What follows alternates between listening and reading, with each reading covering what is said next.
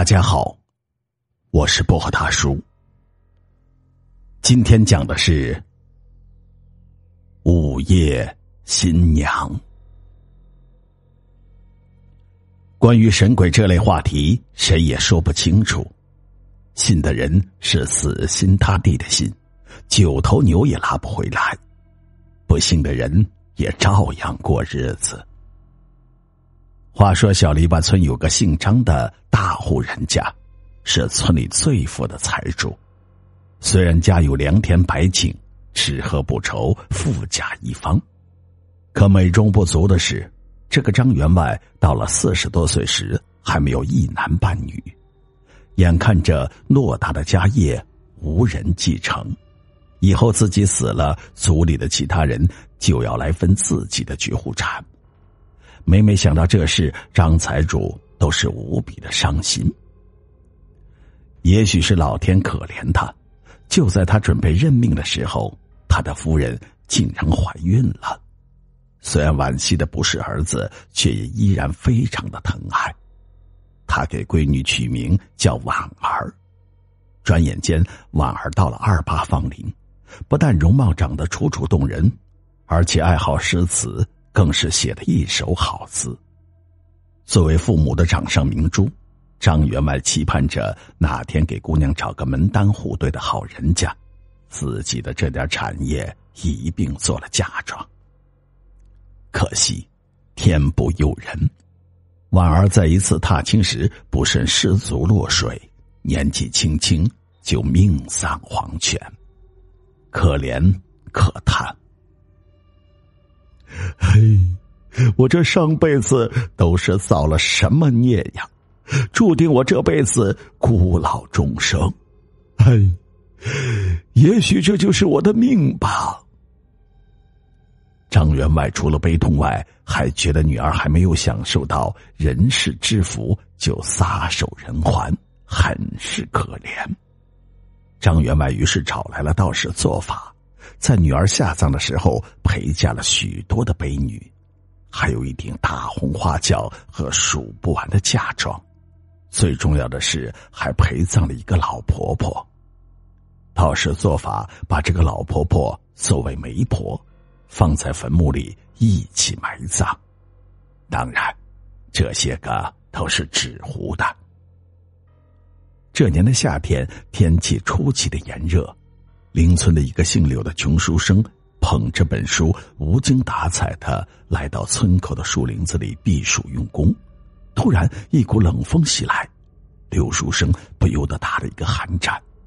柳书生合上手里的书，抬头四下张望，就见自己的不远处有一缕黑色的烟雾，那烟雾渐渐的聚集成一个老婆婆的模样。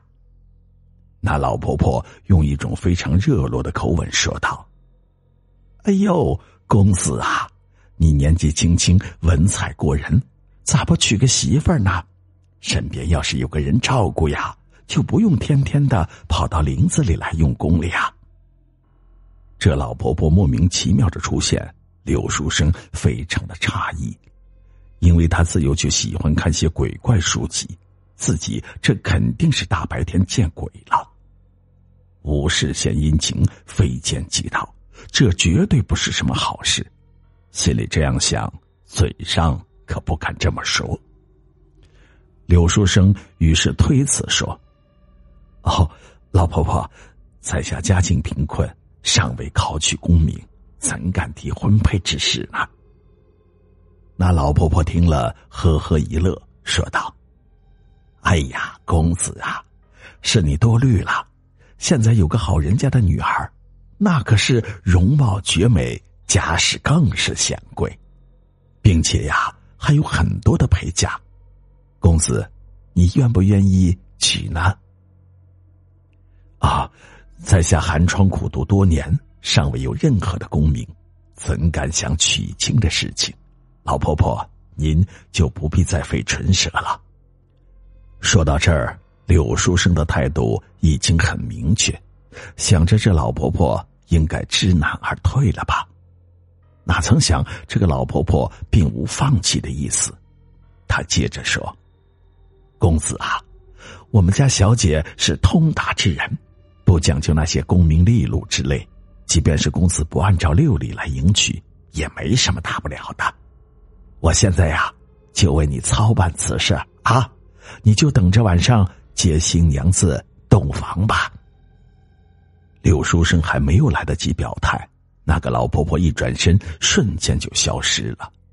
柳书生有些丈二和尚摸不着头脑。只得苦笑着摇摇头。谁知到了晚上，柳书生正在灯下读书，就见白天看到那个老婆婆喜气洋洋的进了屋子，笑眯眯的说：“公子啊，新娘子来了，还不赶快去迎接呀？”柳书生无论如何没有想到，这《聊斋故事》里的事情竟然真的发生在自己的身上。老婆婆。你这是干什么事啊？不经过人家同意就硬要往一起绑，这不是拉郎配吗？说着起身往外轰这个老婆婆。就在这时，门口忽然升起了一股白影，并且弥漫着淡淡的香气。柳书生不由得向院子里看去，就见四个男子抬着一顶大红花轿，轿子左右还有两个面貌绝美的侍女。再看院子里，箱子柜子摆了满满当当一院子。一阵无形的微风轻轻的吹起轿帘，新娘子的大红盖头飘飘荡荡，柳书生都看傻了。就见那个老婆婆走到轿子跟前，引领着新娘走出了花轿，向屋子走来。月光下，微风吹起新娘子如丝的红盖头。